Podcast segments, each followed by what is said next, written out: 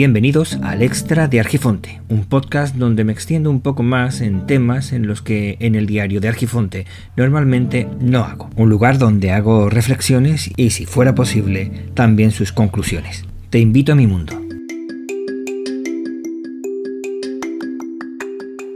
Bienvenidas, bienvenidos al Extra de Argifonte.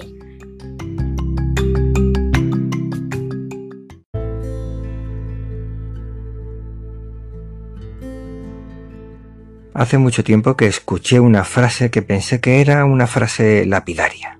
Y creo que se me entenderá cuando continúe hablando porque utilizo esta palabra. De estas que te muestran una verdad inmutable de la vida.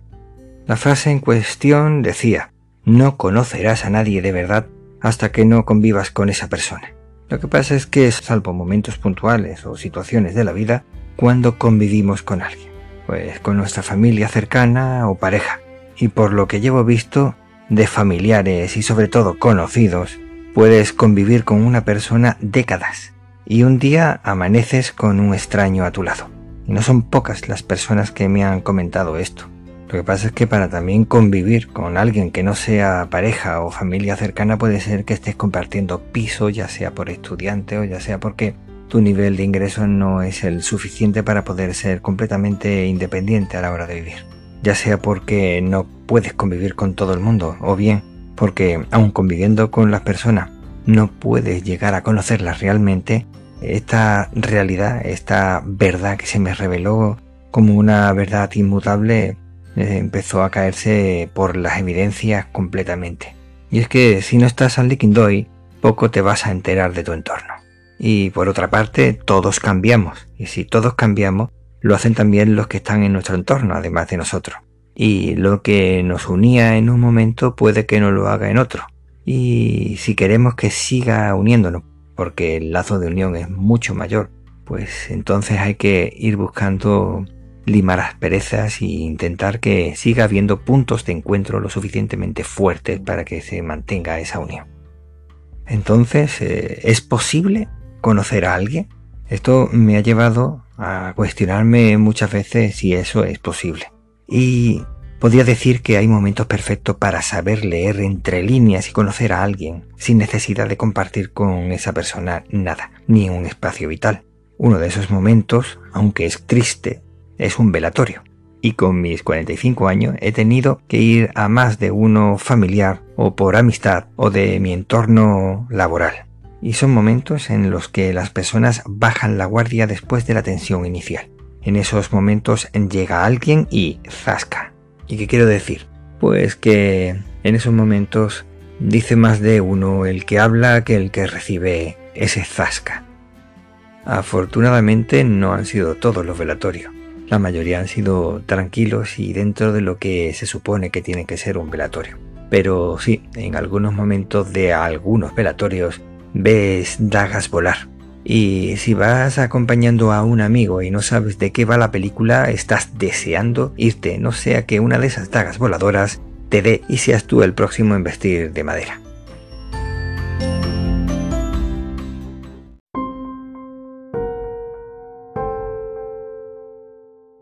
Aunque tampoco hay que decir que solamente han sido unos cuantos, porque si te pones a observar y conoces la historia, puedes darte cuenta de que hay gestos, miradas, idas de cabeza, grupúsculos arropando a su hermano o hermana mayor de la hermandad del santo reproche, lanzando comentarios al aire como si fueran saetas envenenadas de manera muy cobarde, pero resulta que para el pusilánime cree que son cosas de valiente. Y también te encuentras, y yo creo que eso puede ser la mayoría, que se encuentra más por la presión social más que por acompañar en el sentimiento a los familiares que sufren la pérdida de un ser querido. Aunque claro, son muchas más las cosas que podría contar, que todos hemos vivido, no solo yo, antes o después en situaciones similares. Nada nuevo bajo el sol, pero el aprendizaje no queda ahí. Cuando fallece alguien cercano tienes más información para ser capaz de contrastar todo lo que sucede respecto a lo que van contando. Y es que, por ejemplo, esas personas que llevan literalmente más de 7, 8, 10 años sin visitar a esa persona que acaba de fallecer. y se dedican a contar batallitas a ese grupúsculo, batallitas que dan a entender que vivió con esa persona poco antes de morir. No hay que olvidar que llevan muchísimo tiempo sin tan siquiera verlo ni llamarlo.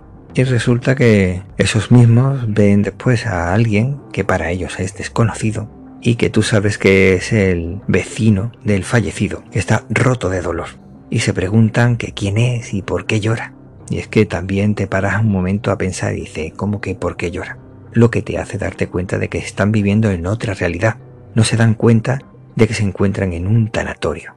Y que además estas personas se dedican a dar versiones sobre la muerte y estas versiones no tienen nada que ver con los hechos reales. Como por ejemplo, no sé, se me ocurre eso de murió porque fumaba mucho y resulta que esa persona llevaba 15 años sin fumar. Como digo, un sitio de dolor, pero de donde se puede aprender muchísimo. Al principio también había otra cosa que me llamaba poderosamente la atención y es a esas personas que estaban preocupadas por llevar comida constantemente o llevar la ropa a juego. Y en un principio pensaba que era una manera de llevar adelante el dolor. Pero luego me he dado cuenta que, no, muchos de ellos no es por el tema del dolor, sino simplemente como una forma de pasar el rato allí y estar con la mente ocupada en otra cosa, de manera que si estás con la boca ocupada pues no van a hablarte.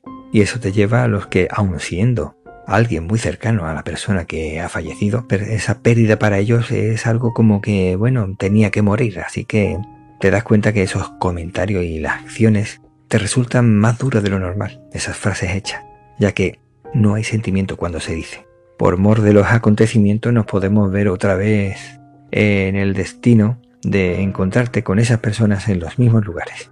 Pero en este caso las batallitas las ha vivido con el protagonista del momento, con lo que te hace sospechar que quizás estas batallitas las tiene como una historia que va contando en todas y cada una de las situaciones independientemente de quién ha sido realmente el que la ha vivido. Y te das cuenta que al final el protagonista no es el que ha fallecido, sino el que lo cuenta. Por lo que esto te demuestra que no conocemos a nadie y que si no nos dejamos conocer poco lo, lo van a lograr.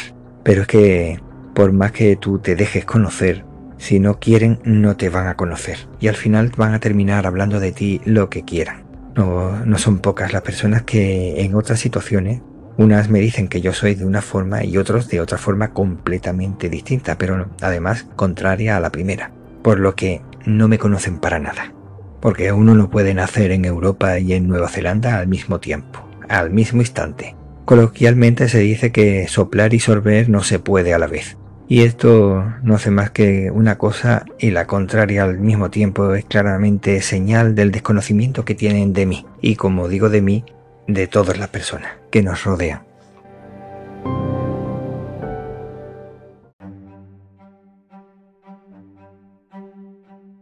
Seguro que os habéis encontrado en esa situación en el que estáis con algún vecino y estáis en el ascensor y al final termináis hablando del tiempo.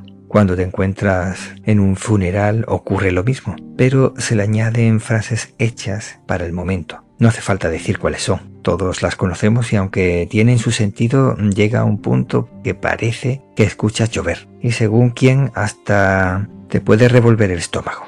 Viendo todo lo dicho, llega el momento de preguntarse, cuando hablan del fallecido, ¿lo hacen como un recuerdo real? ¿O cuando es colocado como centro de la conversación? No es solamente para hablar de cómo ocurrieron los sucesos que le llevaron al óbito, sino realmente para hablar de su vida, contar de él. Esto me lleva al título de una película que me dejó como cuando uno escucha una verdadera verdad de la buena. Nadie hablará de nosotros cuando hayamos muerto. Se me clavó en el alma cuando la escuché y mandó definitivamente todas las demás a hacer puñetas. Ojo que, como he dicho ya en más de una ocasión, no todos los velatorios son así, pero recuerdo que antes de pequeño se hacían en las casas. Eso llevaba a poder hablar del fallecido, de su vida, de los recuerdos reales, con todos los que había vivido y convivido. Cualquier rincón de la casa podías encontrar algo que lo relacionara con uno o con otro. Sin embargo, un tanatorio es un lugar frío, una sala entre muchas salas donde todo es impersonal, aséptico y sin recuerdos presentes.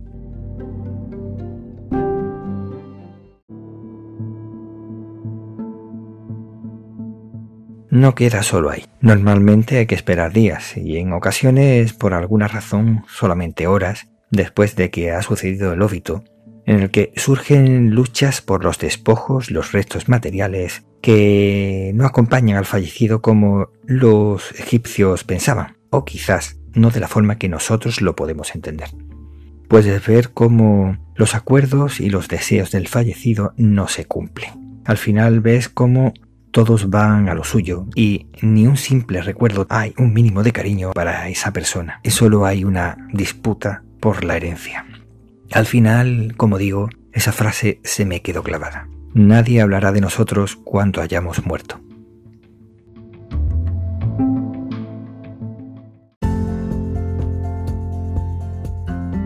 El extra de Argifonte se despide por hoy. Podéis encontrar a Víctor Gabriel en Twitter como Hermes-Gabriel, Telegram, Mastodon o Hapsila como Hermes Gabriel. Muchas gracias y nos vemos pronto.